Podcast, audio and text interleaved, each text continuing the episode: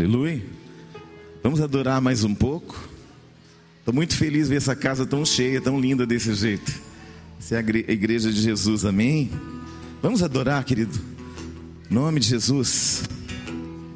Uh! Quem sou eu para que o grande ele receba assim?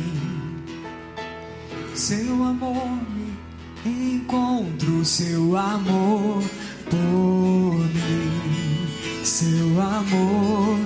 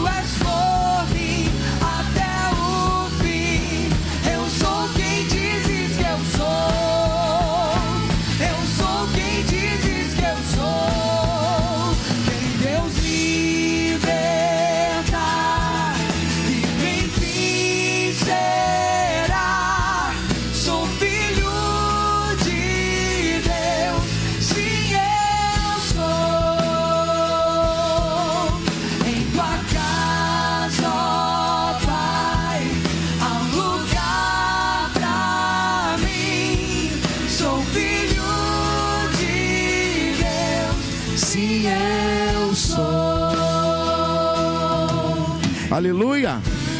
Diga eu sou filho do Deus vivo. E essa é a melhor verdade da minha vida, da minha casa e da minha família. Eu sou o que a Bíblia diz que eu sou.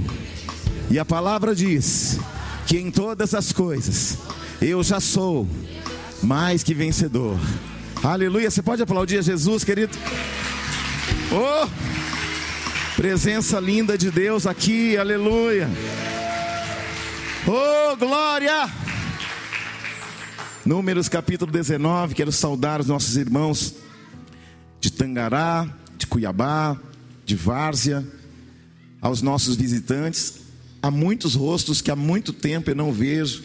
Eu estou muito feliz por isso, saber.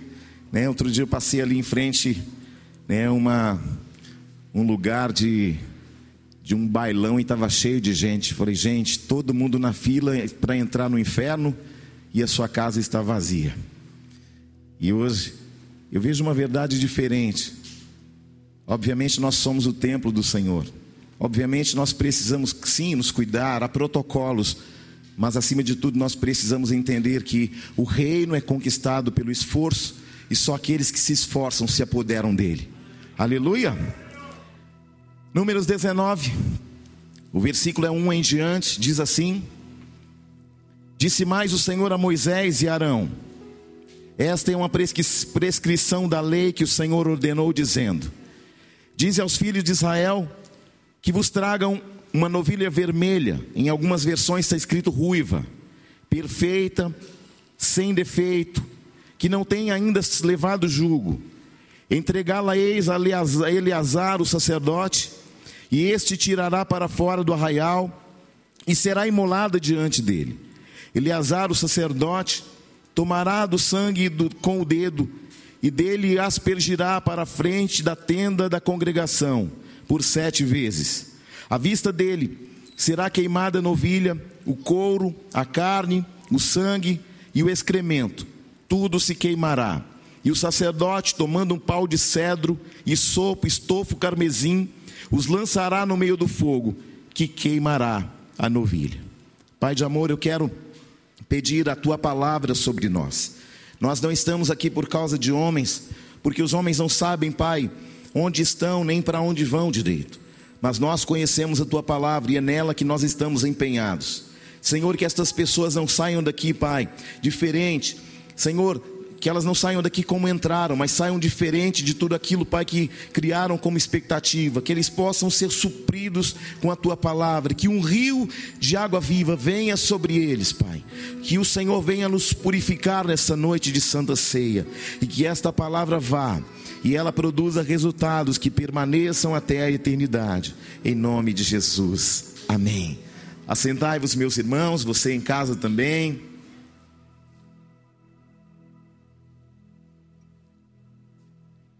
Hoje nós vamos falar sobre um assunto que dificilmente a gente ouve falar, que dificilmente a gente ouve pregar, sobre a novilha ruiva ou sobre a novilha vermelha, descrita apenas em Números capítulo 19. É tão impressionante o que está escrito aqui, que um dia os sábios chegaram diante do Salomão, aquele sábio que todos nós sabemos, e eles perguntaram para Salomão: Dentre todos os mandamentos, dentre todas as leis, há uma coisa escrita na Escritura que nós não compreendemos. E nós viemos aqui porque sabemos que não há nada que o Senhor não responda através da sua boca, porque há inteligência, sabedoria e discernimento para que você discirna todas as coisas, porque sabemos que Deus deu a ti inteligência sobrenatural para conhecer todas as coisas. Então, o rei Salomão pegou Números 19 e leu, releu, releu novamente, tentou entender novamente. E quando os sábios vieram a ele, disseram: O senhor já sabe qual a resposta. Ele disse: Dentre todas as coisas que eu sei e conheço, essa é a única coisa que está acima do meu entendimento. Números capítulo 19. E é sobre isso que nós vamos falar hoje. Aleluia. Glória a Deus. Bispo, por que, que hoje nós sabemos? Porque hoje nós temos o Espírito que revela todas as coisas. Não é porque somos melhores que Salomão, nem mais inteligentes, nem com mais habilidades ou sabedoria que ele, mas é porque hoje nós temos um Espírito que traz ao nosso entendimento aquilo que foi escondido dos sábios e entendidos, e ele traz aos simples. Aleluia, glória a Deus. Hoje vamos falar sobre a novilha que pregou sobre Jesus. Glória a Deus, você está aí não? Isso, mas o que é uma novilha mesmo, que eu não sei? Quem não sabe o que é novilha, levanta a mão. Quem não sabe o que é uma novilha? Para quem não sabe que está em casa ou que está no templo. Porque não é vergonha falar que não sabe, sim ou não. Vergonha é você não saber, ficar com indagação no seu coração, ir embora para casa com dúvida, sem saber o que é. Novilha é uma bezerra que tem abaixo de três anos de idade. Novilha é uma vaca ainda na sua na sua adolescência, na sua, infant, na, na sua condição infantil ainda. É uma bezerra. É uma bezerra virgem. E nesse caso aqui, Deus havia deixado claro que essa esse sacrifício era um sacrifício de purificação. E esse sacrifício era muito importante. Só que tem um problema. Encontrar uma novilha vermelha ou ruiva é muito difícil. Esse era o grande problema. Quando Deus deu a Moisés e a Arão essa determinação, dizendo: Olha, eu quero que através de uma novilha vermelha vocês possam fazer isso. Isso, isso. Eu vou falar de tudo daqui a pouco com você. Aí prepararam todos os utensílios, prepararam todo o ambiente. Aí disseram: e agora? Cadê a novilha vermelha? Porque uma coisa é você preparar algo que você pode construir, outra coisa é você buscar alguma coisa que é uma coisa rara. Uma novilha vermelha é a coisa mais rara que existe de acontecer no planeta. Segundo dizem os rabinos de Israel, até hoje haviam nascido apenas nove novilhas vermelhas. Apenas nove. E é mais incrível que depois que Jesus morreu, nunca mais nasceu uma novilha vermelha. Não, bicho, eu vi uma na, no, no, no YouTube, eu vi uma. Irmãos, escute. Essa novilha não podia ter nenhum defeito. Essa novilha não podia ter nenhum fio branco ou, preto, ela tinha que ser perfeita. O casco tinha que ser, os quatro cascos tinham que ser perfeitos. A dentição tinha que ser perfeita. Se houvesse uma tortura no, no um, um, um chifre torto, ela já estava reprovada para este sacrifício de purificação.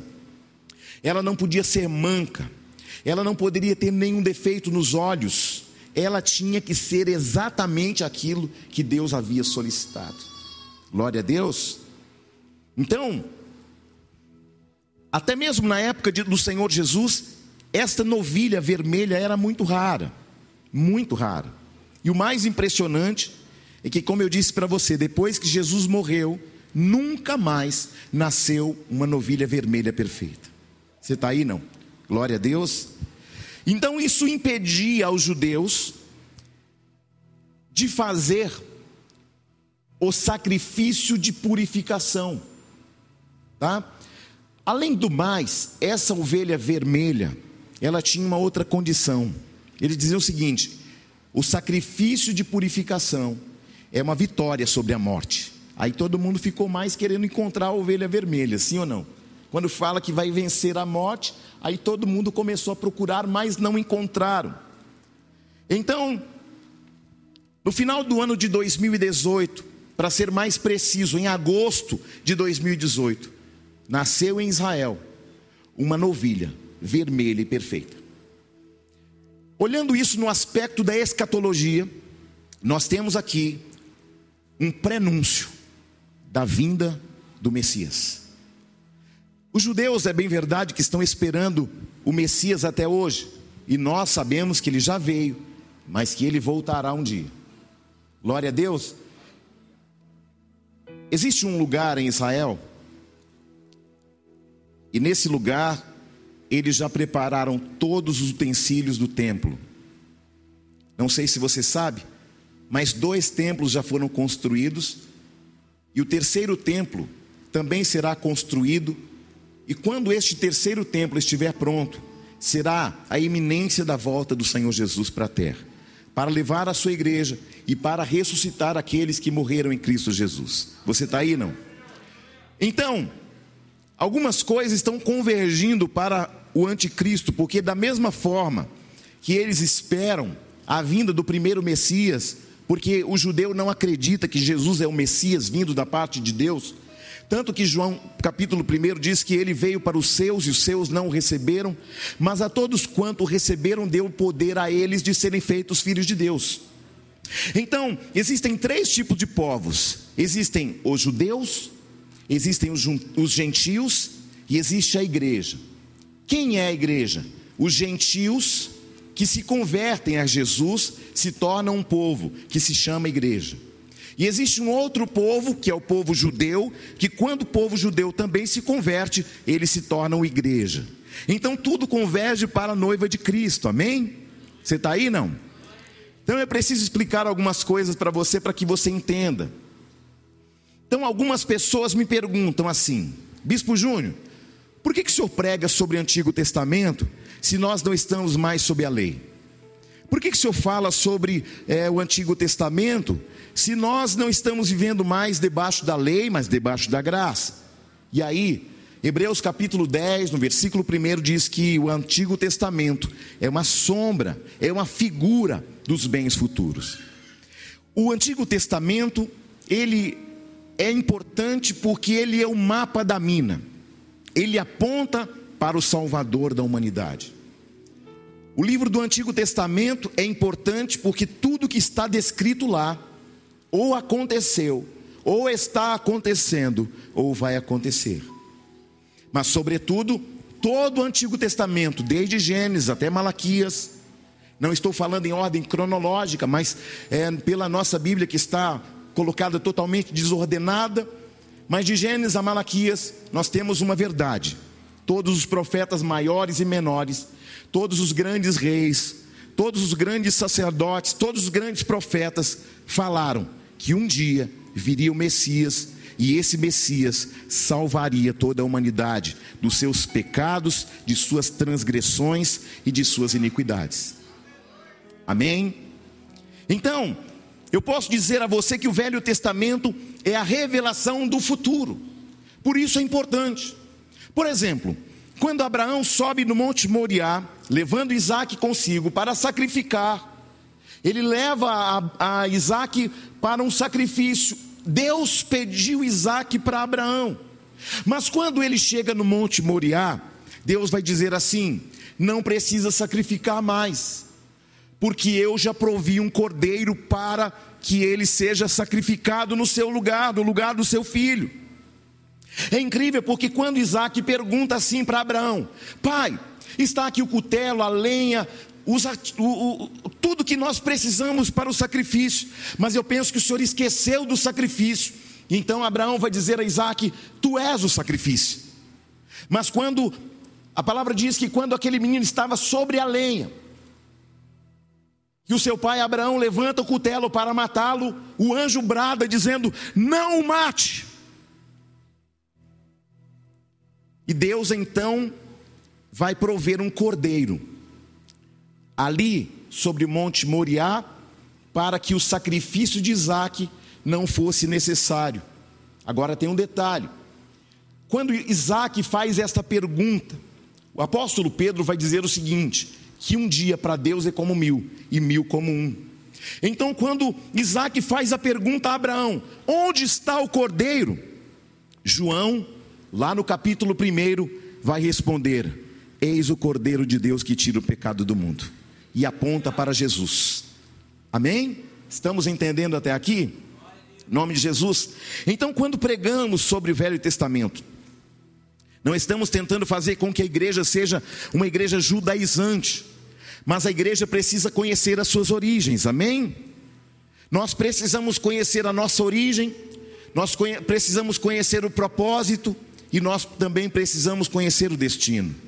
A origem está em Deus, nós somos originados em Deus, mas nós temos um propósito a cumprir como igreja, e nós temos um destino, o nosso destino é a casa do Pai. Só que nós, para chegarmos na casa do Pai, era necessário que alguém perfeito morresse, mas desde Adão até Malaquias, até João, não havia nenhum homem com habilidade ou condições morais, espirituais, para que pudesse morrer pela humanidade, para que este, que somos nós, pudéssemos voltar para casa. Entenda isso que eu vou dizer para você.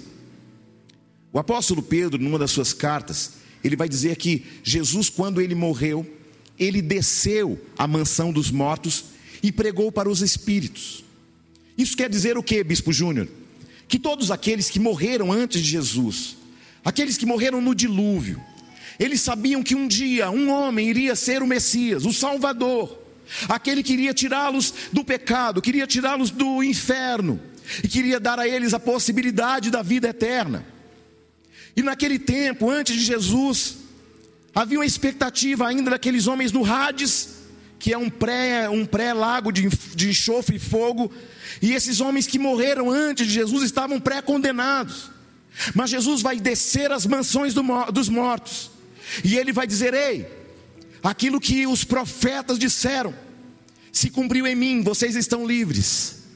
E a palavra diz que Jesus levou cativo o cativeiro. Ou seja, Jesus não entrou na glória com o Pai sozinho. Ele levou consigo Abraão, Isaac, Jacó. Ele levou consigo muitos homens. Homens que haviam morrido no dilúvio. Ele levou consigo Noé, os seus filhos. Ele levou o próprio Adão. E eu quero dizer para você, querido, que Jesus não falhou conosco. A sua morte é a maior oportunidade que nós recebemos na vida. Aleluia. Queridos, lá em Lucas 19, ou melhor, 16, fala de dois homens que morreram, um que foi condenado e outro que foi salvo.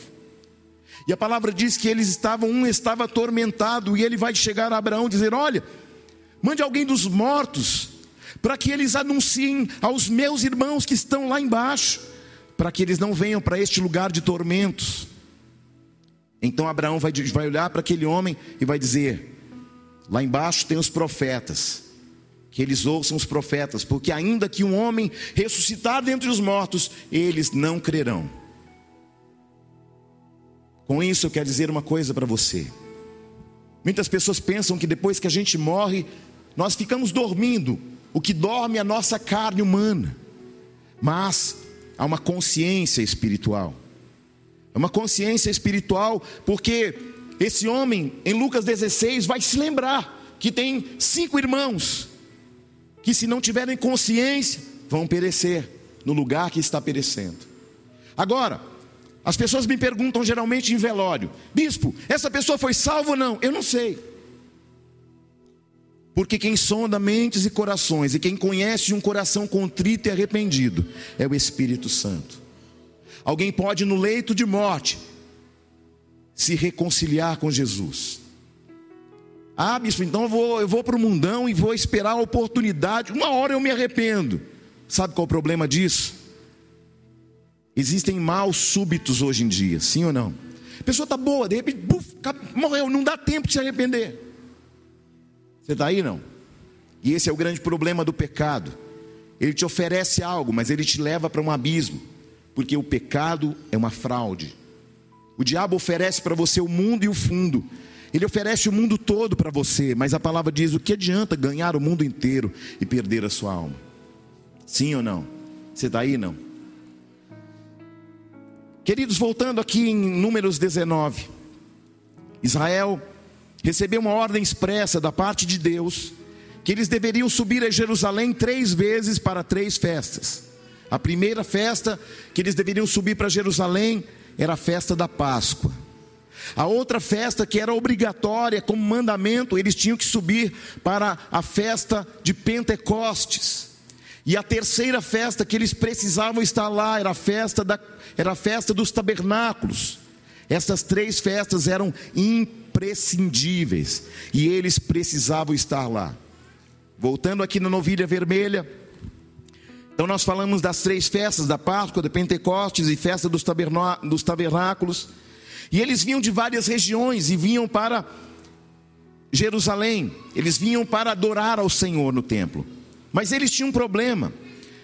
Porque quando eles chegavam em Jerusalém, eles precisavam passar pela purificação.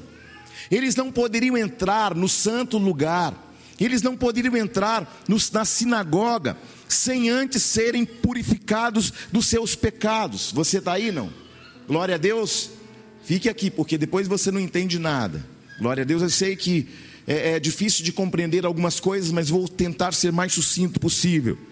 Então, essa novilha era necessária, e havia um ritual em Jerusalém existe um lugar que é chamado do Monte das Oliveiras. Do outro lado existe um lugar chamado Monte Moriá, que é onde havia o templo de Salomão. Estamos entendendo até aqui? Então, de um lado, o Monte das Oliveiras, do outro, Monte Moriá, onde ficava o templo. Amém? Até aí estamos compreendendo? O que, que eles fizeram? Eles criaram uma ponte que vinha do Monte das Oliveiras que passava e chegava direto no templo. Por quê? Porque era sobre esta ponte, do lado oriental, que o sacerdote, depois deles matarem a novilha vermelha no Monte das Oliveiras, o sacerdote pegava uma vasilha com sangue e transportava este sangue até o templo. E depois de transportar este sangue desta novilha perfeita pelo, pelo pontilhão, chegando até o templo, este homem com o dedo, ele aspergia sete vezes sobre o templo. Este era o princípio da purificação que começava com o templo. Aí eles pegavam a novilha e eles queimavam numa peça chamada pira. A pira era colocado o animal sobre ele e a partir dali eles iam queimando o animal, esta ovelha, e ela precisava ser queimada por completo. Sobretudo, na medida que o fogo abrasador chegava sobre essa novilha vermelha, a, a parte do, do abdômen, da barriga do animal ia estufando, e aquilo que estava dentro saía para fora, e o sacerdote pegava um pau de cedro, umas folhas de sopo, e ele empurrava as vísceras de volta para o fogo, para queimar. Você está aí não? Estamos entendendo? Então tiraram o sangue, transportaram para o templo, ungiram o templo por sete, o templo por sete vezes, e depois eles vão queimar esta novilha vermelha até que ela se torne totalmente em cinzas.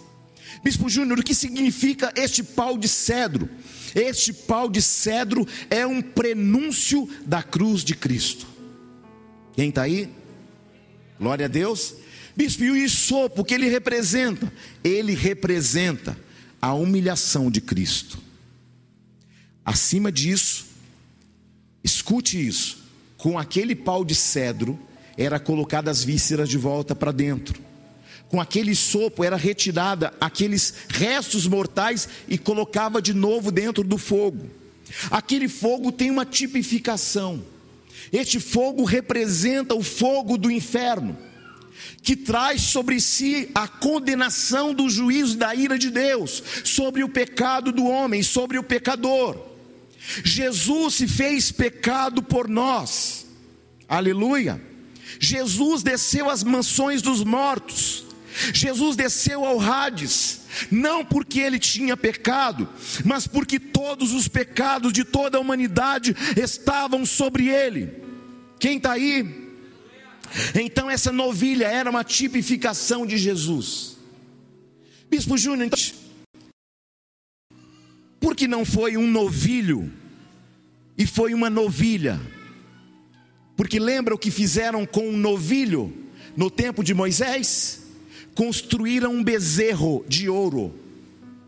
E esse bezerro de ouro era uma maldição que havia sobre o homem. Então, esta bezerra vermelha era uma, um condicionamento de Deus, estava dizendo: Eu estou reconciliando o homem. Eu estou dando ao homem uma outra oportunidade, para que este homem escolha o caminho da purificação. Você está aí não? Glória a Deus. Então o sacerdote escolhia essa novilha perfeita, levava do Monte das Oliveiras, passava pela ponte. Esse animal, ele passava por esse processo que eu te disse. O sacerdote transportava o sangue da novilha, como eu já falei ao seu coração. E a partir do terceiro dia, as pessoas que chegavam para a festa, elas eram purificadas com uma mistura das cinzas dessa novilha vermelha, misturada com água viva. Bispo Júnior, piorou. O que é água viva? Água corrente. Então eles pegavam água corrente, colocavam numa vasilha, colocavam as cinzas da novilha vermelha dentro daquele recipiente, misturava. E ao terceiro dia, as pessoas iam sendo purificadas. E ao sétimo dia, à tarde, o processo de purificação, de vencer a morte, se concluía. Que horas, Bispo Júnior? Das 15 às, 4, às 16 e 30 Aí eu te pergunto: que hora que Jesus morreu? Que hora que Jesus morreu? Às 15 horas da tarde. Você consegue encontrar uma conexão do Velho com o Novo Testamento? Sim ou não? E aqui, a partir do terceiro dia, as pessoas podiam ser aspergidas com aquela mistura de água e cinza. Escute, a partir do terceiro dia, eu e você podemos ter a possibilidade de vencer a morte, de sermos purificados, não pelas cinzas da, da ovelha vermelha, não pela água corrente, mas pela fonte de água viva e pela verdadeira novilha, Jesus Cristo, o Filho do Deus vivo. Você está aí não? Glória a Deus. Lembra do vaso de sangue que o sacerdote transportava até o templo? Era separado entre 24 vasilhas dentro do templo. Por que 24 vasilhas, Bispo Júnior? Por causa de uma tipificação dos 24 anciãos que estão na glória do Pai. Você percebe que todo o Antigo Testamento revela a glória de Deus? Que todo o Antigo Testamento revela Jesus, revela o sacrifício que nos salvou dos nossos pecados. Aleluia. Então todo judeu que fosse entrar na área do templo precisava da aspersão daquela substância de água com cinzas, e eles recebiam isso no terceiro dia, e somente no sétimo dia eles estavam purificados. Você está aí não? Estamos entendidos até aqui? Bispo, o que isso tem a ver com a gente?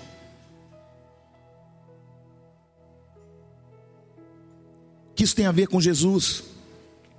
O sacrifício da novilha vermelha diz respeito totalmente a Jesus. E é por isso que Salomão não compreendeu. Porque ele estava em outra época, ele estava em outro tempo, em outra realidade espiritual. Mas o Espírito Santo traz a nós as revelações. Os judeus, os rabinos, até hoje, eles não compreendem números 19. Por quê? Porque eles ainda estão esperando o Messias o Cordeiro de Deus que tira o pecado do mundo, a novilha vermelha que purifica, que livra o homem da morte. Você está aí não?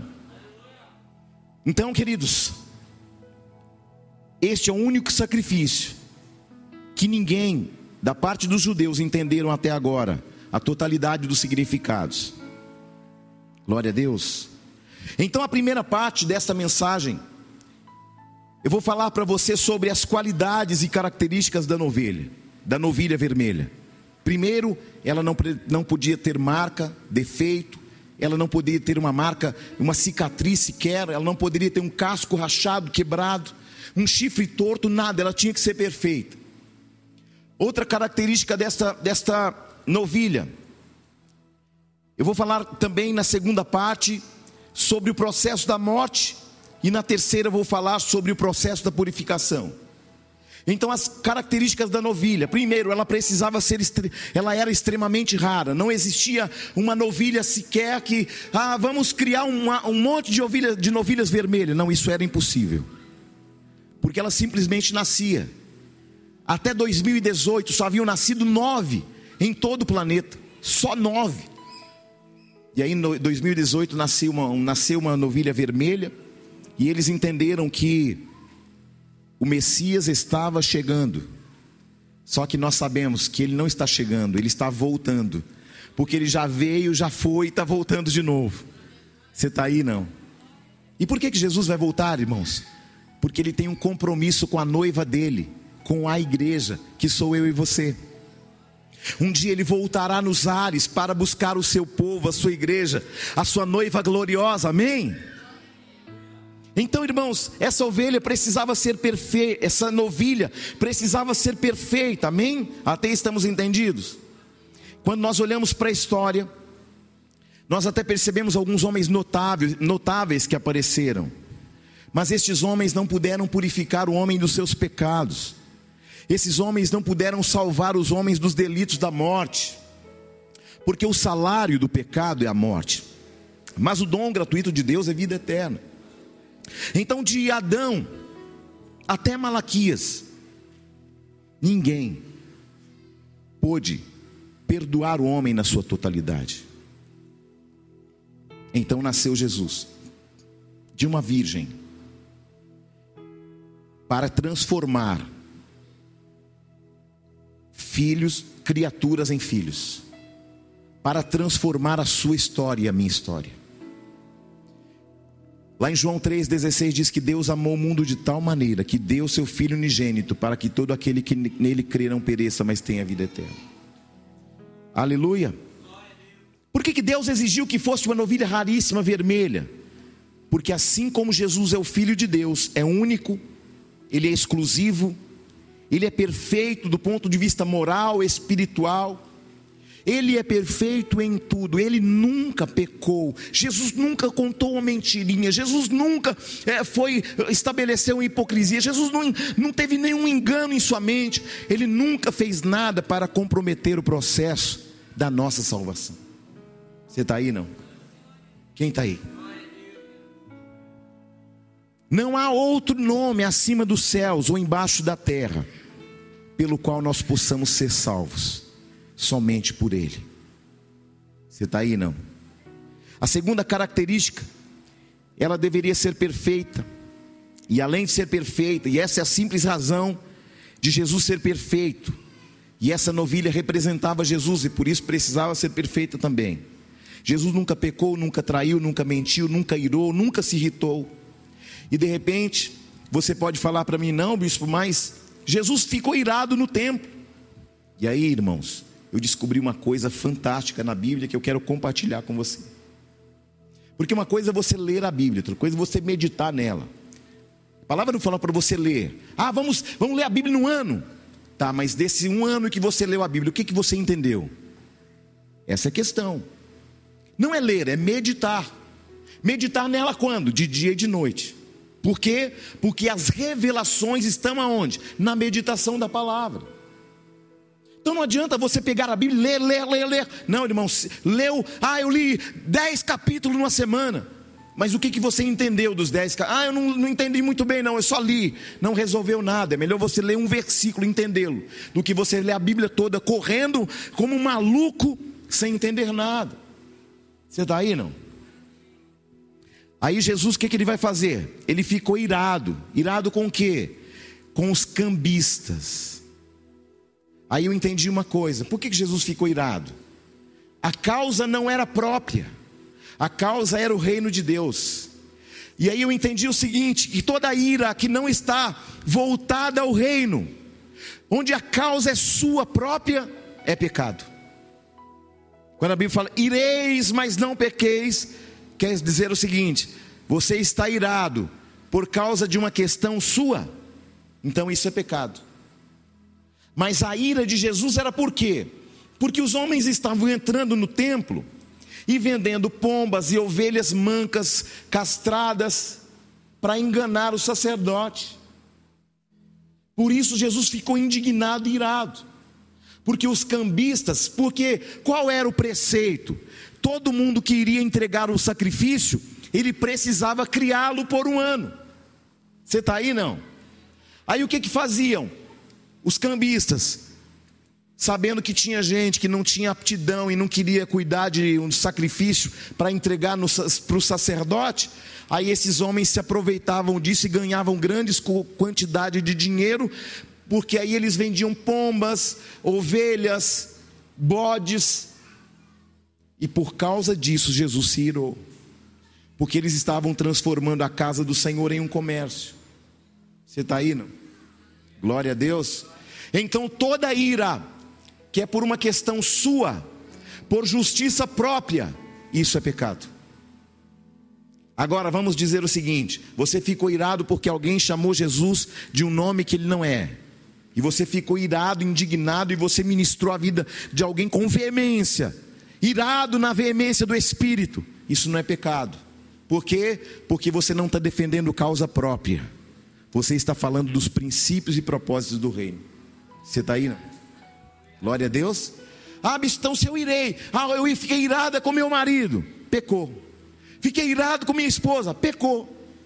Porque é causa própria. Você compreende isso, sim ou não? Ah, estou irado com meu vizinho. É pecado. Por quê? Porque você está legislando em causa própria. E isso é pecado. Porque nós temos um advogado junto ao Pai, que ele conhece todas as causas para justificar o seu erro, para justificar você e para justificar tudo aquilo que os homens não podem justificar. Glória a Deus. Então, quando nós iramos, nós pecamos. Então, quando esta ira não tem a ver comigo, com minha justiça própria, com minhas defesas pessoais, a ira de Deus, ela só não é pecado quando a causa é o reino de Deus e não a minha. Ficou compreendido isso, sim ou não? Porque às vezes você fica aí, não, eu estou irado, mas eu não pequei. Irou em causa própria, então pecou. Quem está aí? Voltando aqui. A ira de Jesus em Mateus 21 não foi porque o corpo dele foi tocado, não foi por causa própria, mas porque a casa do Pai estava sendo usada de forma inadequada. Glória a Deus, irmãos. Os cambistas acharam ocasião no sacrifício para vender bodes, ovelhas e pombas. Só que a ovelha, pombas e bodes que eram para ser sacrificadas tinham que ser criadas com quem iria ofertar, porque senão não custaria nada. O sacrifício era válido porque você tinha um trabalho com a ovelha, você tinha um trabalho com a pomba, você tinha que cuidar dela, para que ela não se machucasse, para que ela não se ferisse. Você está entendendo isso, sim ou não? E aí, de repente, alguém chegava no templo e encontrava, ah, pode ser essa aqui, ó. Ele não pagou o preço de cuidar. Você está aí? Então, queridos, a causa de Jesus era defender os princípios de Deus e não os seus próprios. Escute, Jesus é o único que tem autoridade para salvar e condenar alguém. Glória a Deus. Por que, que ele tem autoridade? Porque ele pagou um preço pela sua vida, ele pagou um preço pelo seu destino. Glória a Deus, irmãos. Aquele que pagou, repita comigo, aquele que pagou com a vida, pela minha vida, tem direito sobre a minha vida. Aleluia. Por isso que alguém vem para a igreja, ah não, eu vou na igreja, mas eu faço o que eu quero. Como assim? Você tem um dono. Aleluia. Você fez uma aliança com Jesus. E Jesus, a partir do momento que você declarou Ele como único, suficiente, exclusivo Salvador, a partir daquele momento, você não é mais dono da sua própria vida. A partir daquele momento, você tem um dono. Agora você não faz mais o que você acha, o que você quer, o que você deseja. Agora você não anda mais conforme você andava lá fora, porque agora você tem alguém que é Senhor e dono de ti. Sabe qual é o nosso problema, querido? Que a gente gosta do Evangelho que, é, que permite tudo. Evangelho é um lugar de arrependimento, Evangelho é um lugar de renúncias. A graça não é uma liberalidade para pecar, a graça é um lugar para você reconhecer que por causa da misericórdia de Deus nós não somos consumidos. Terceira característica da ovelha, ela não poderia ter carregado nenhuma carga em sua vida, ela não poderia ter tido julgo sobre ela. Quem já viu um carro de bois aqui? Levante a mão. O carro de bois é assim, para quem nunca viu. Os bois andam um do lado do outro. E eles têm uma espécie de uma canga sobre ele, uma madeira. Porque eles precisam ser condicionados a ir na mesma direção. E eles estão ligados um no outro. Você está aí, não? Então, essa novilha nunca poderia ter tido carga sobre ela julgo sobre ela. Por quê? Porque essa novilha que representa Jesus, e Jesus, este julgo é a simbologia do pecado. E Jesus nunca teve pecado, ele se fez pecado por nós, mas nunca pecou. Glória a Deus. O animal que era usado para o trabalho pesado era o boi, e não a novilha. Essa novilha era separada, inclusive ela, ela passava por um processo que era o seguinte: ela estava ela não era criada junto com os rebanhos lá fora. Elas eram criadas dentro do pátio do templo. E só havia um momento em que ela era retirada dali para o Monte das Oliveiras para ser sacrificada. Você está entendendo isso, sim ou não? Jesus, embora tivesse sido o homem perfeito, embora tivesse vivido uma vida íntegra, ele não morreu dentro do templo, ele morreu no Monte Gólgota. Sabe por quê? Porque ali estava a representação de alguém que morreu por todos nós. Glória a Deus.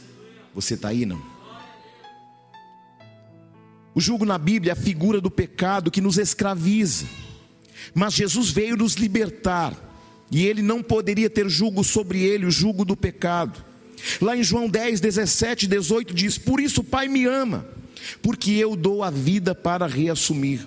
Ninguém a tira de mim, pelo contrário, eu espontaneamente a dou.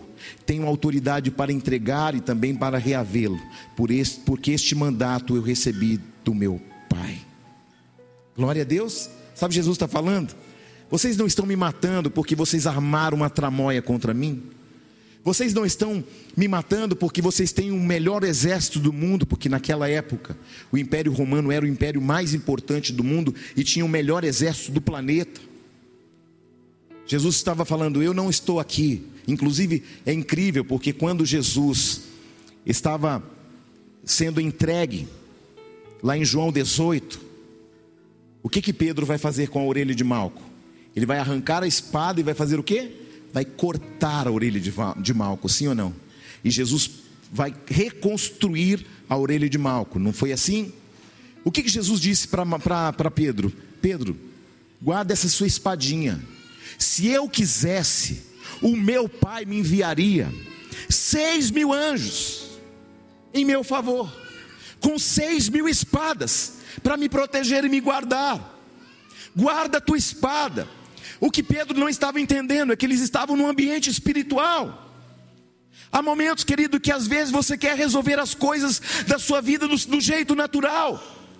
Você pega uma espada, você pega a sua inteligência, o seu intelecto, a sua capacidade, o seu diploma, e você quer resolver do seu jeito. O que Jesus estava falando para Pedro em João 18 é: guarda a sua espada. O que está acontecendo aqui está em um outro nível espiritual. Sabe que essa mensagem tem a ver conosco? Há coisas que você está tentando resolver do seu jeito. Há coisas que você está tentando resolver com a sua espada, com seus meios, com seus amigos, com jeitinho brasileiro. Sobretudo, Jesus está falando assim: guarda a sua espada, porque não vai ser do seu jeito, é do meu jeito. E aí, escute isso: quando os soldados vieram até Jesus, olha isso aqui que tremendo. Lá em João 18, Jesus perguntou: A quem buscais? Para quem ele está perguntando isso? Para os guardas, tanto da do Império Romano, como também os guardas do Sinédrio que estavam juntos. E quando eles, Jesus pergunta para estes homens: A quem buscais? E eles disseram: Estamos em busca de Jesus Nazareno. Aí Jesus vai responder: Sabe o que? Eu sou. Sabe o que vai acontecer com esses homens? Eles vão cair por terra. Eu fui fazer uma pesquisa no grego. Esse sou eu, ou eu sou, que Jesus disse, quer dizer, ego em mim. Ego em mim quer dizer, Iavé. Quando eles perguntaram quem, Jesus disse: Quem vocês buscam? Nós buscamos Jesus, o Nazareno, o Nazareno. E Jesus responde: Eu sou. E eles pluf, no chão. Por quê? Porque a glória de Yahvé veio sobre a voz de Jesus. E eles não suportaram aquela pressão espiritual. Por quê?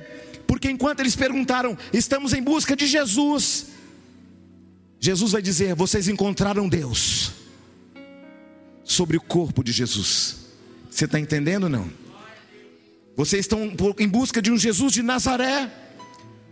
Mas dentro deste, deste invólucro humano, existe um Deus que se chama Yahvé.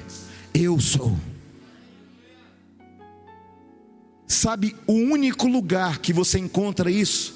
Na sarça que ardia e não se queimava. Quando Deus se revela para Moisés, ele se revela nestes termos: ego em mim, ou seja, Yahvé. E a única vez que, de novo, Jesus fala sobre isso é quando os, os soldados perguntam. E ele fala: Eu sou Yahvé. Quem está aí? Ficou notório, irmãos, que aquela luta não era uma carne de carne e sangue, era uma luta espiritual. Sabe qual é o seu problema? É que você ainda está guerreando do seu jeito. Sabe qual é o seu problema? É que você está tentando resolver as coisas aos seus modos. Mas no dia que você falar, Senhor, que o eu sou esteja na minha frente, querido, tudo vai mudar. As estruturas vão cair por terra. Sabe, querido, às vezes a gente é bom para tentar resolver coisas, mas há momentos, querido, que a gente resolve aqui, ó. Não é aqui. A gente é bom para resolver coisas aqui, sim ou não? Mas o lugar de crente resolver problemas difíceis é no joelho. Não é aqui, é aqui. Você está aí não? Glória a Deus, irmãos. Jesus se revela como Deus, dizendo: Eu sou Yahvé, eu sou Deus. Haramanaia. O mesmo Deus que falou a Moisés na sarça que ardia e não se consumia. Eu sou. Você percebe que eles estão de novo no monte. Aleluia. Deus se revela nos montes. Então as características da novilha deveriam ser perfeita e sem julgos. Agora, bispo, a morte da novilha, ela era criada dentro do pátio, não poderia ser morta lá dentro, ela precisava morrer fora do templo, porque Jesus foi criado na presença de Deus, mas foi morto no Gólgota, fora do templo. Você está aí não? Por quê? Para que todos reconhecessem o sacrifício de Deus por todos nós. Glória a Deus, irmãos. O sacrifício do Pai é para que tanto judeus como gentios se tornassem filhos de Deus, que se tornassem igreja de Deus, amém? A morte de Jesus tinha que ser pública, ela não poderia ser dentro do templo, porque a morte de Jesus é para salvar toda a humanidade, não apenas os judeus. Irmãos, oxalá, glória a Deus que os judeus não receberam Jesus, porque pela negativa deles nós fomos alcançados. Veio para os seus e os seus não o receberam. Mas aí, irmãos, a gente que estava fora do propósito, a gente que estava fora do templo, a gente estava fora de tudo, aí nós de repente encontramos uma possibilidade de sermos salvos, e nós olhamos para Ele crucificado, e nós declaramos: nós o aceitamos como nosso Deus, como nosso Salvador, como aquele que pode nos purificar dos nossos pecados, dos nossos delitos. Aleluia.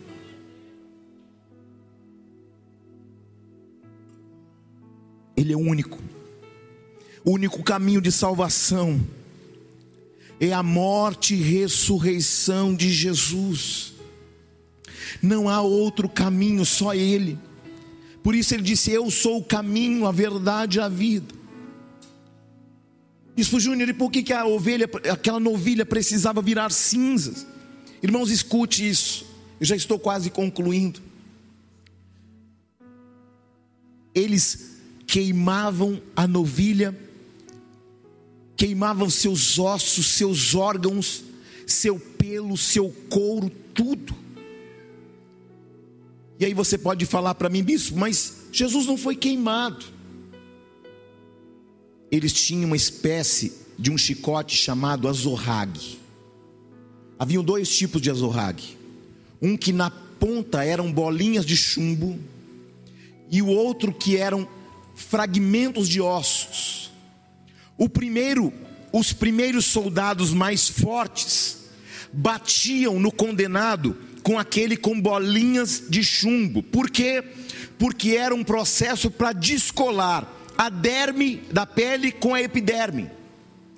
E aí, quando a pele estava descolada da carne, o outro grupo de soldados vinham com outro tipo de azorrague para bater com aquelas pontas de ossos nas pontas do chicote para fragmentar, para cortar a pele.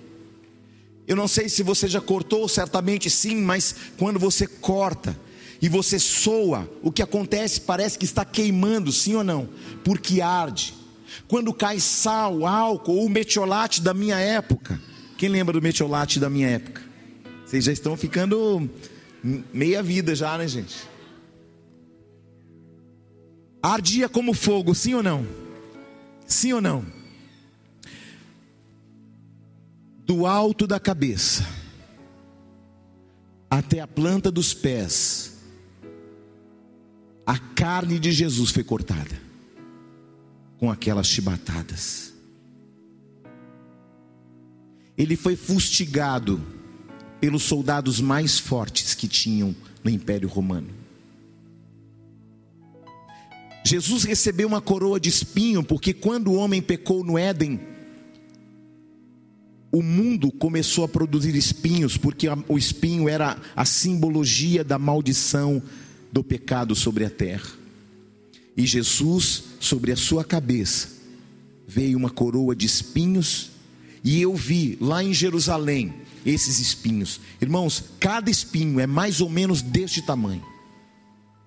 E eles entrelaçaram esses espinhos e fizeram uma coroa para Jesus e bateram com a cana em sua cabeça. E ele foi moído pelas nossas transgressões. Você imagina, queridos, que além de tudo isso, eles foram chicoteando Jesus pela via dolorosa até chegar no Gólgota. Então o suor de Jesus, misturado com sangue, queimava sua pele. Quem está aí? Talvez, se você levasse três chibatadas, você negaria o nome de Deus. Talvez, se você sofresse uma injúria, uma calúnia, uma mentira, você negasse o nome de Jesus. Mas Jesus, como ovelha muda perante os tosqueadores, ele não abriu a sua boca. Ele sofreu o opróbrio, o escárnio dos homens A nossa Bíblia está escrita que quando Jesus estava no já pendurado no madeiro, eles colocaram vinagre na boca de Jesus. Você já ouviu essa passagem? Sim ou não? A gente acha que ah, é para amenizar a dor, não, querido. Aqui não, o contexto é muito pior. Na época de Jesus não havia vaso sanitário e papel higiênico. A asepsia era feita com pedaços de vara, com uma bucha. Dessa bucha que a gente lava, que a gente toma banho. E naquela vara eles faziam asepsia, era, eles colocavam aquelas varas nos banheiros públicos, e eles, para quem não tinha condição de ter uma vara própria e uma bucha própria, com o próprio vinagre, eles deixavam potes de vinagre, que era para limpar as buchas que eles faziam as asepsias depois que faziam suas necessidades. Essa bucha de vinagre que colocaram na boca de Jesus, querido, é essa bucha. Sabe por quê? Porque eles estavam dizendo: Nós não te reconhecemos como Deus, nós te abominamos, nós te desprezamos, você não vale nada para nós. E aí eles pegaram aquela vara com aquela sujeira de fezes embebida em vinagre e colocaram na boca de Jesus. Sabe o que é isso? Alguém que te amou incondicionalmente. Alguém que passou pelo escárnio, pela vergonha, pela mentira, pela traição. Para que eu e você fôssemos purificados dos nossos pecados. Para que eu e você pudéssemos ter a possibilidade de um dia nos encontrar com o Pai para que um dia nós pudéssemos ter a possibilidade de nos encontrar com os entes, nossos entes queridos que um dia partiram com Cristo. Jesus tornou possível algo que era impossível até então, porque o salário do pecado é morte.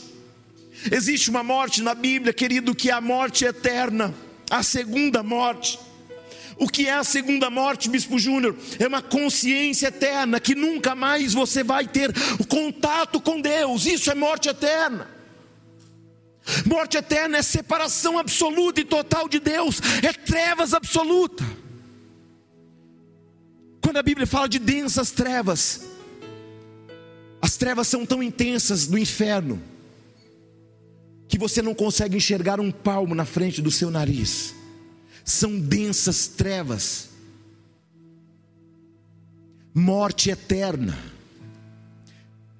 Jesus morreu para que eu e você não fôssemos condenados à morte eterna. Porque seria fácil se você dormisse eternamente. Ah, dormiu não tem mais problema, querido. O problema começa ou termina do outro lado, porque a verdadeira vida não é esta. O apóstolo Paulo, aleluia. O apóstolo Paulo vai dizer algo muito importante para nós. Lá em Coríntios, ele vai dizer o seguinte: que nós enxergávamos como espelho. Sabe o que é isso? Mas que um dia nós veremos como de fato, face a face. Sabe o que, que Paulo está dizendo sobre isso? Ele está dizendo o seguinte: esse mundo é uma ilusão, o real está do outro lado. Agora nós olhamos como espelho, mas um dia nós nos encontraremos com Cristo face a face, e um dia nós receberemos um corpo real, porque nós, embora sabendo que nós ainda somos pecadores, por quê? Porque estamos ainda num corpo de pecado, mas no dia que Jesus voltar dos ares, nós receberemos um corpo glorificado, um corpo que não precisa se cansar, um corpo que não morre mais, um corpo eterno. Glória a Deus, você está aí não? Só que para isso, nós precisamos abrir mão de algumas coisas deste mundo.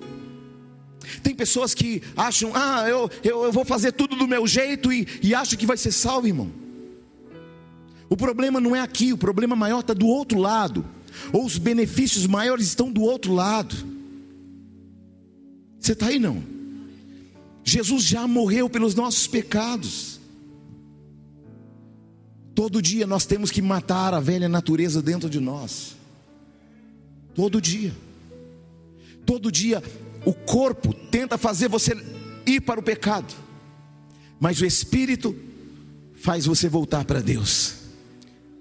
Por isso que você precisa ter uma vida de oração, de jejum, por quê?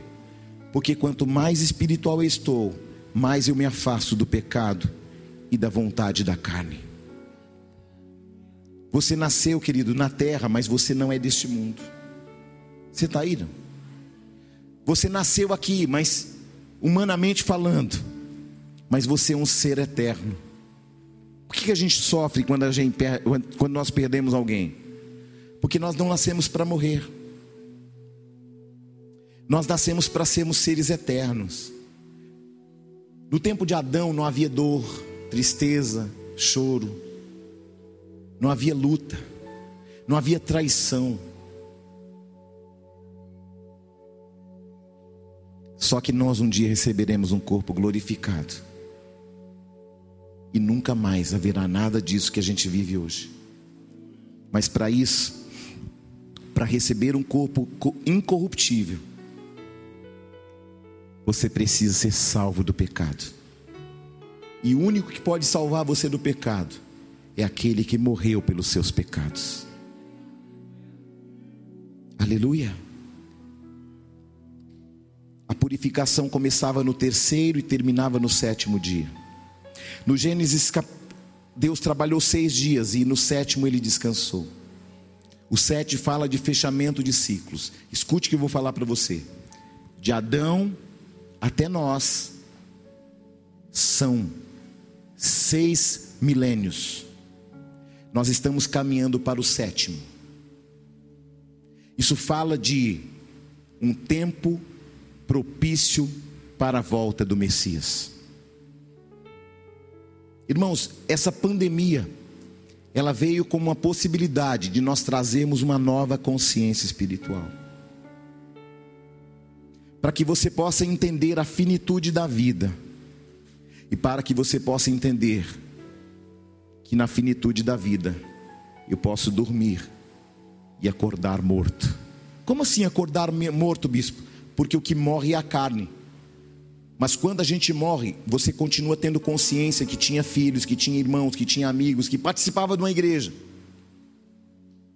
Sabia disso? Porque o que, que vai ficar dormindo é essa carne. O que vai ressuscitar é um corpo glorificado, essa carne não vai ressuscitar mais. Um dia nós vamos prestar contas, eu e você. Glória a Deus. E Paulo vai dizer que nós, os que morreram em Cristo, ressuscitarão primeiro e a igreja será arrebatada. Enquanto isso, o anticristo ficará na terra governando sobre ela. Nós estamos caminhando, queridos, para o final do tempo. A pergunta que eu te faço para a gente concluir essa mensagem é: o que você vai fazer com a oportunidade que você recebeu? Irmãos, para a glória de Deus, nós não tivemos nenhum membro dessa igreja, nenhum obreiro dessa igreja que tenha falecido. Nenhum. Nenhum. Passaram por Covid? Passaram, mas nenhum morreu. Todos que fazem parte da membresia da igreja, que fazem parte dos obreiros da igreja, ninguém morreu. Mas isso não é porque a gente é bom, não. É Deus falando assim para mim e para você: desperta tu que dormes. É Deus nos dando a oportunidade de um avivamento. A pergunta que eu faço para você é: o que você vai fazer com essa oportunidade que Deus te deu? Jesus não precisa morrer mais por mim e por você, irmãos. Por quê? Porque ele já morreu e ressuscitou ao terceiro dia. Paulo diz: hoje nós vemos como espelho, mas um dia veremos face a face. Irmãos, escute isso. Bispo Júnior, então quer dizer que a gente vai ver o nosso parente que morreu? Vai. A gente vai ver nosso pai, nossa mãe? Vai. E a sogra? Vai também. Se ela for salva. Ou se você for salvo. Glória a Deus. O salário do pecado é a morte, mas o dom gratuito de Deus é vida eterna, irmãos.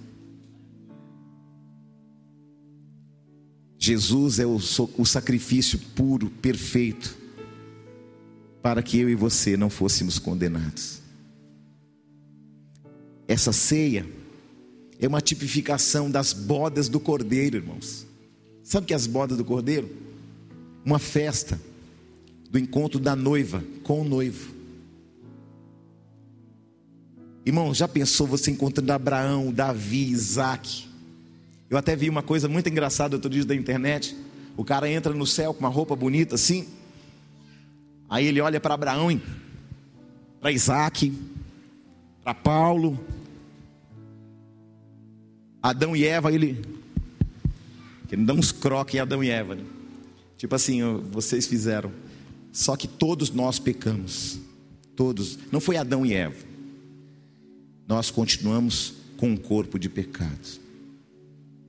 Mas ainda há uma oportunidade de nós encontrarmos a reconciliação em Cristo Jesus. Meus irmãos, nós estamos no melhor tempo da nossa vida, sabe por quê? Porque é um tempo que a gente tem que refletir todo dia, porque esse dia que nós estamos aqui é uma oportunidade incrível de Deus para que a gente possa refazer o caminho de forma correta. Esse tempo é um tempo para que o casal reflita os valores da esposa, do esposo. Esse é um tempo de reconciliação. Esse é um tempo de perdão, de pedir perdão, de se reconciliar. Aleluia! Esse é um tempo de reconciliação de pais com filhos, de filhos com pais, de irmãos com irmãos. Por quê, bispo? Porque é chegada a hora da vinda do Cordeiro de Deus. O leão está vindo, aleluia. A Bíblia diz que você já foi salvo da condenação do pecado, mas você ainda é um pecador. Ainda estamos num corpo corruptível. Muitos aqui já mataram. Não, bispo, eu nunca matei, não. Já. Você já odiou alguém? Já odiou alguém? Não precisa falar. Que a Bíblia fala: se você odiou alguém, você já matou. Tem muita gente aqui que já adulterou. Não, bispo, eu nunca. Só que a Bíblia fala: se você olhar com desejo impuro para um homem ou para uma mulher, você já adulterou com ela. Quem está aí, irmãos? Glória a Deus. Mas em Jesus nós estamos livres do poder do pecado, mas ainda estamos num corpo de pecado. Mas um dia seremos livres da presença do pecado e do pecado. Glória a Deus, irmãos. Amém ou não amém? Diga assim: Eu um dia receberei, receberei um corpo glorificado. Aleluia. Glória a Deus. Bispo Júnior, quando é que eu posso me separar da minha esposa? Do meu esposo? A Bíblia dá alguns parâmetros para isso.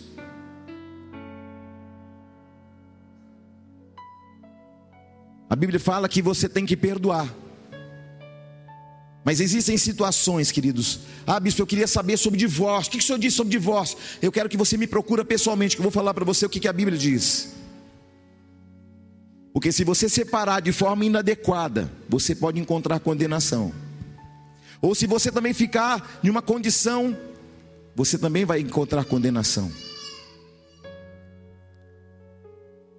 Ah, bispo, a minha esposa adulterou, isso me dá direito de, de divórcio. Irmãos, a Bíblia diz que sim. Sobretudo a Bíblia fala sobre perdão. Glória a Deus. Agora você tem que olhar qual é a condição. Cada um está dentro de uma condição que tem que ser avaliada particularmente.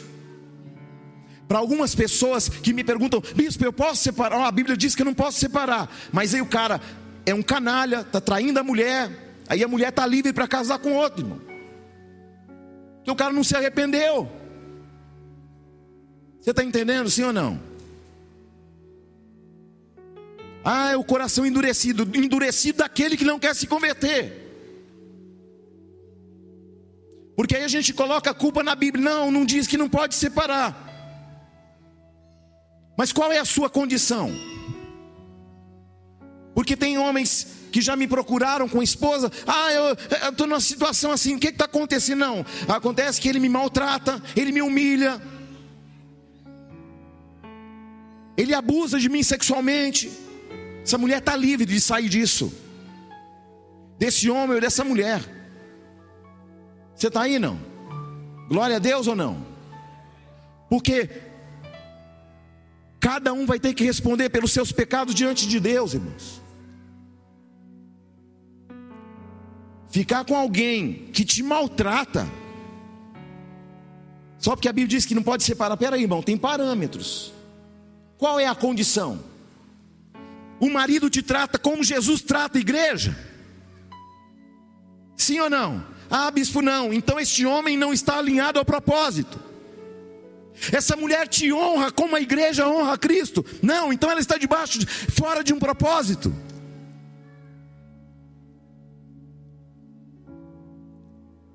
Um casal saiu da igreja um dia porque ele humilhava a esposa, estuprava a esposa, fazia tudo errado com a esposa.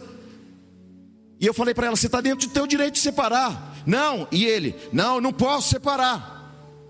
Não, a Bíblia diz que não. E ele continua, ó, taca na mulher e não pode separar. Peraí, que confusão é, do inferno é essa?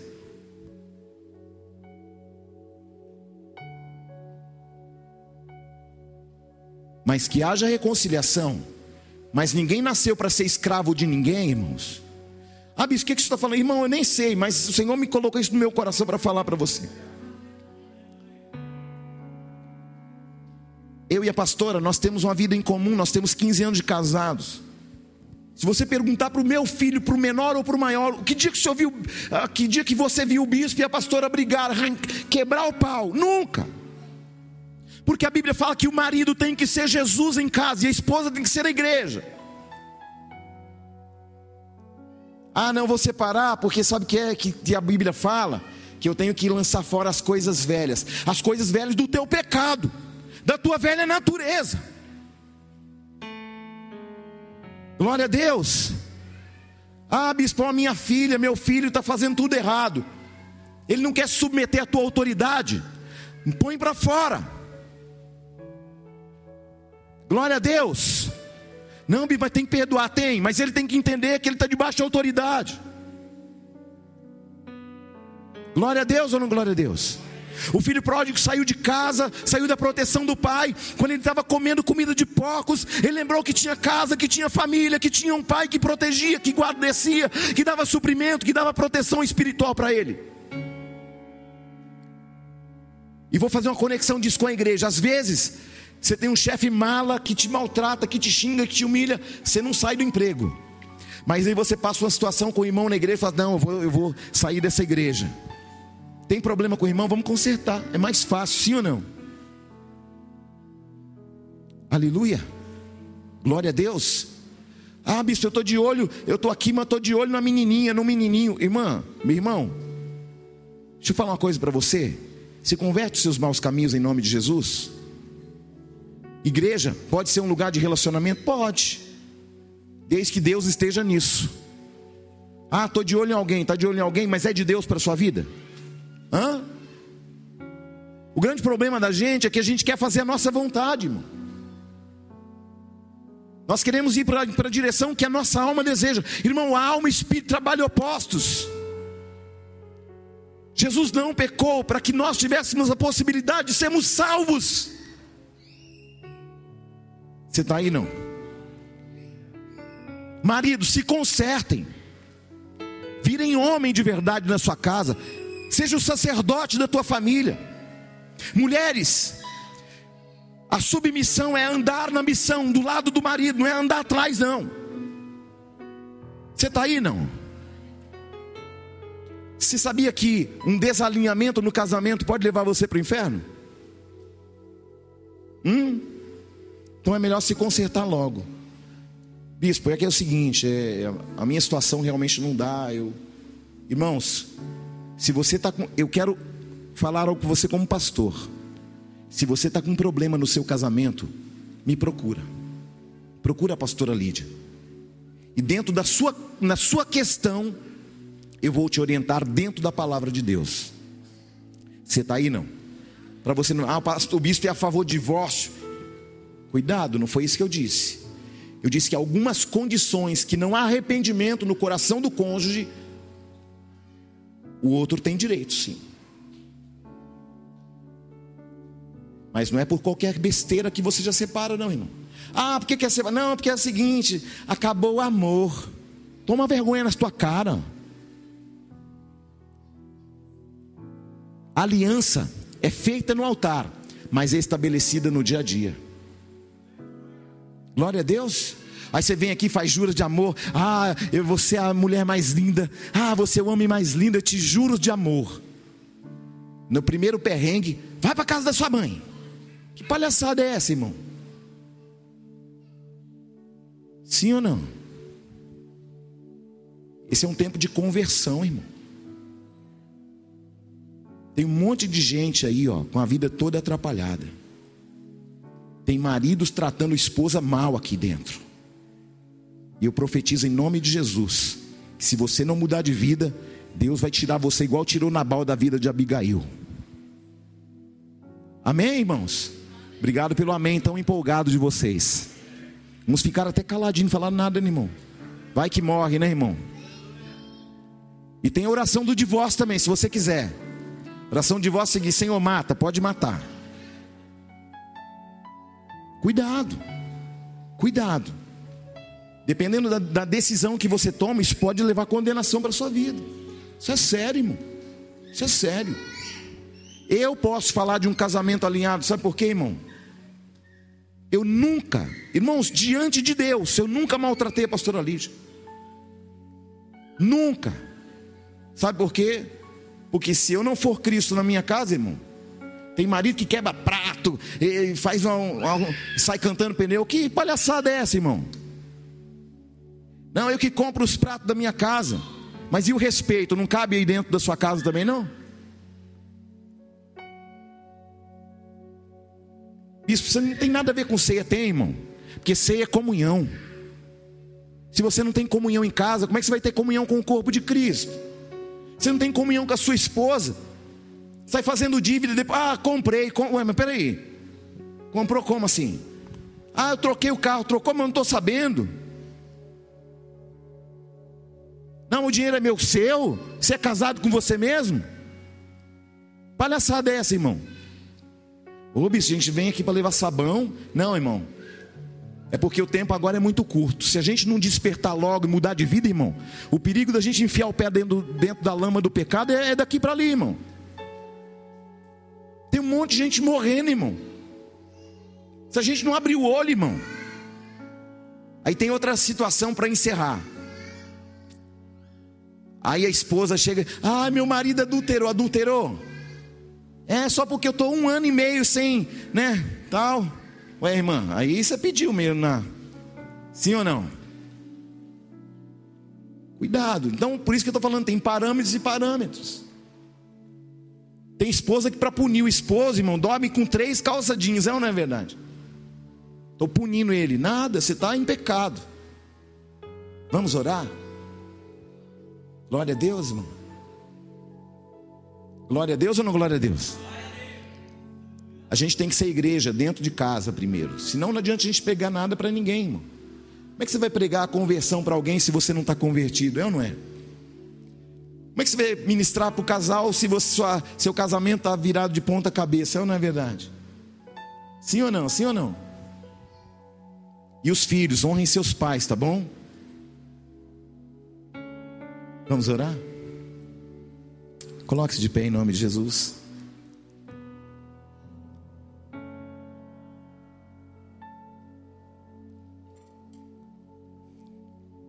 Te adoramos, Jesus. Xaralamanarabas.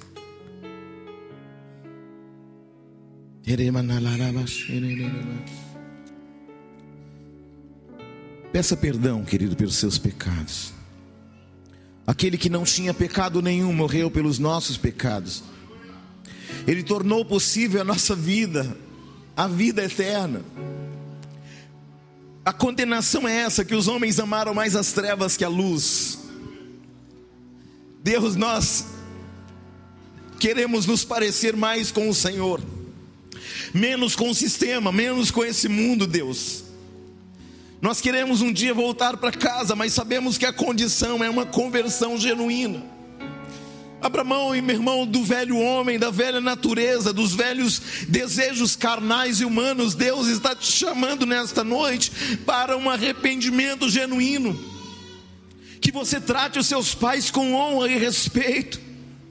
Que você trate o seu cônjuge com amor, com pureza, com santificação.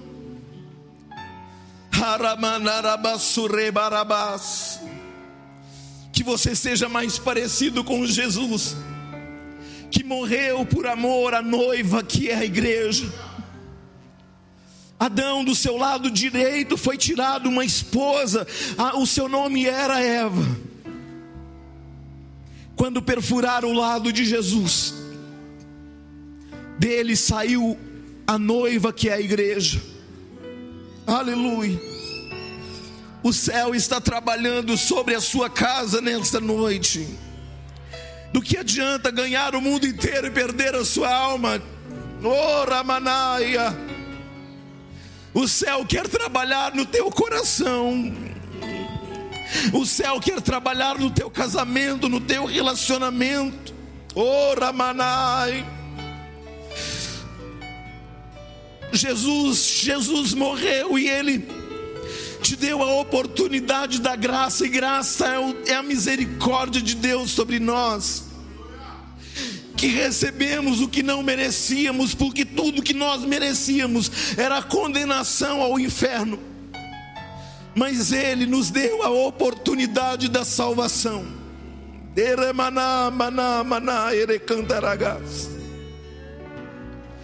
Há pessoas aqui que estão passando por grandes lutas em seus relacionamentos, mas o Senhor está trabalhando.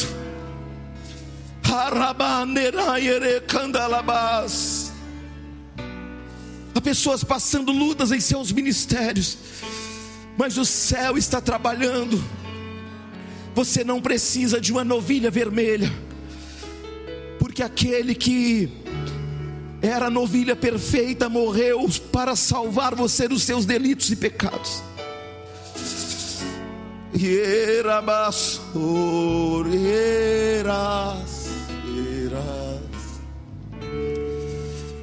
Arrependei-vos.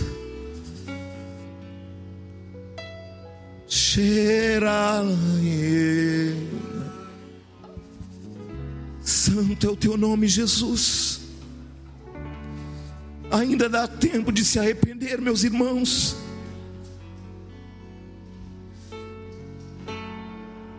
Aquela ovelha queimando era uma simbologia do, do fogo da ira de Deus sobre o homem. Mas Jesus desceu às mansões do dos mortos e nos apresentou diante do Pai.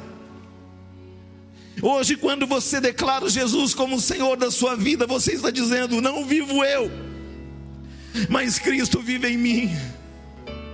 Agora, quando Deus olha para você, Ele vê os, as marcas do sangue do, da verdadeira novilha sobre nós.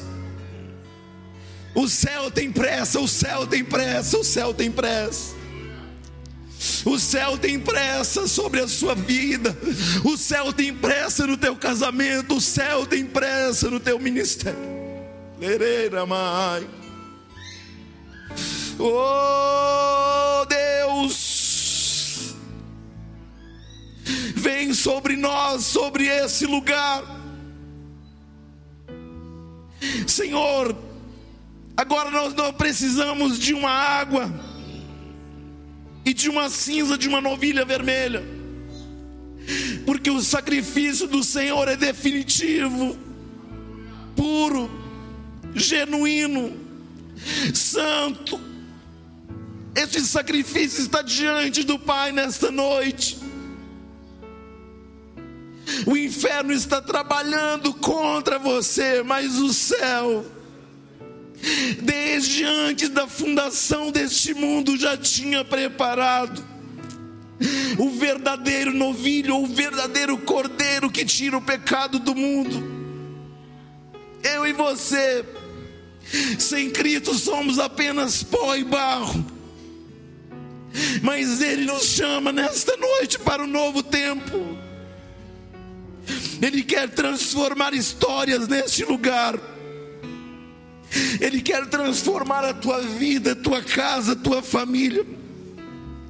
Ele quer transformar o teu relacionamento com os seus filhos, com sua família, com os seus irmãos. O céu tem pressa, o céu tem pressa, meus irmãos. Os sinais da palavra estão aí, queridos. Jesus está voltando. Jesus está voltando.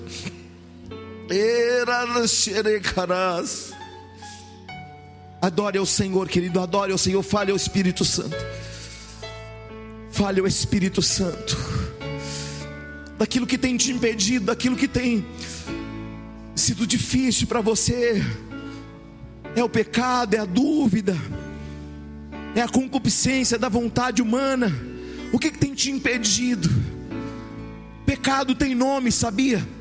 Pecado, como assim? Pecado, pecado pode ser adultério, pecado pode ser mentira, pecado pode ser avareza, pecado pode ser pornografia, pecado tem nome. Confesse o teu pecado diante do Pai agora. Arrependa-se hoje. ou pereça na eternidade. Arabaxerecandalagai.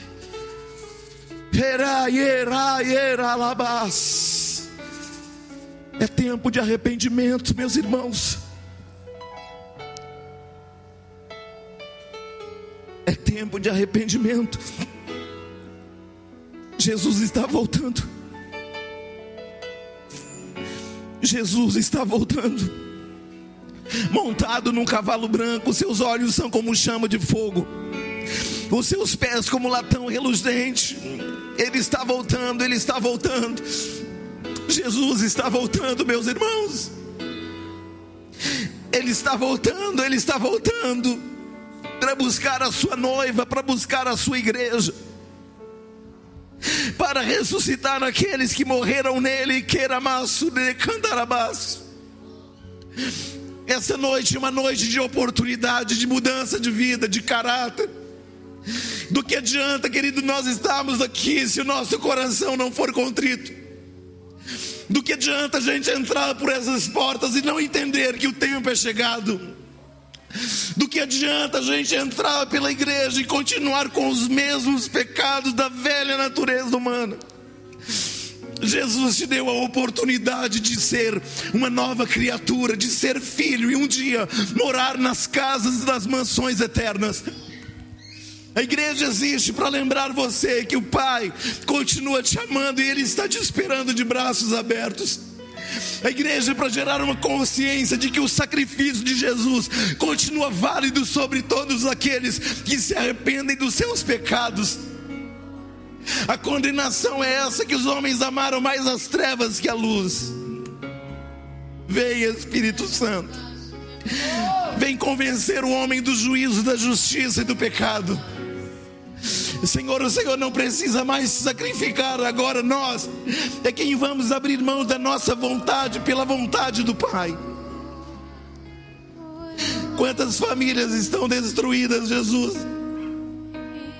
E a tua palavra diz: aquele que não governa bem a sua casa, não pode cuidar das minhas coisas, diz o Senhor.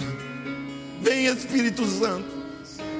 Vem mudar a nossa vida, Senhor. Vem transformar nosso entendimento, Deus. Nós te desejamos mais que tudo, Senhor. Mais que tudo, Deus. É Xará, estar serema. diante de ti. Te adoramos, Deus, te adoramos. Te adoramos, te adoramos. Mais que tudo, Senhor, mais que tudo. Te adoramos. Te necessitamos, Senhor. Vem, Senhor, vem sobre esse povo. Vem nos convencer, Deus, do juízo e do pecado. Eremaias. Pois a tua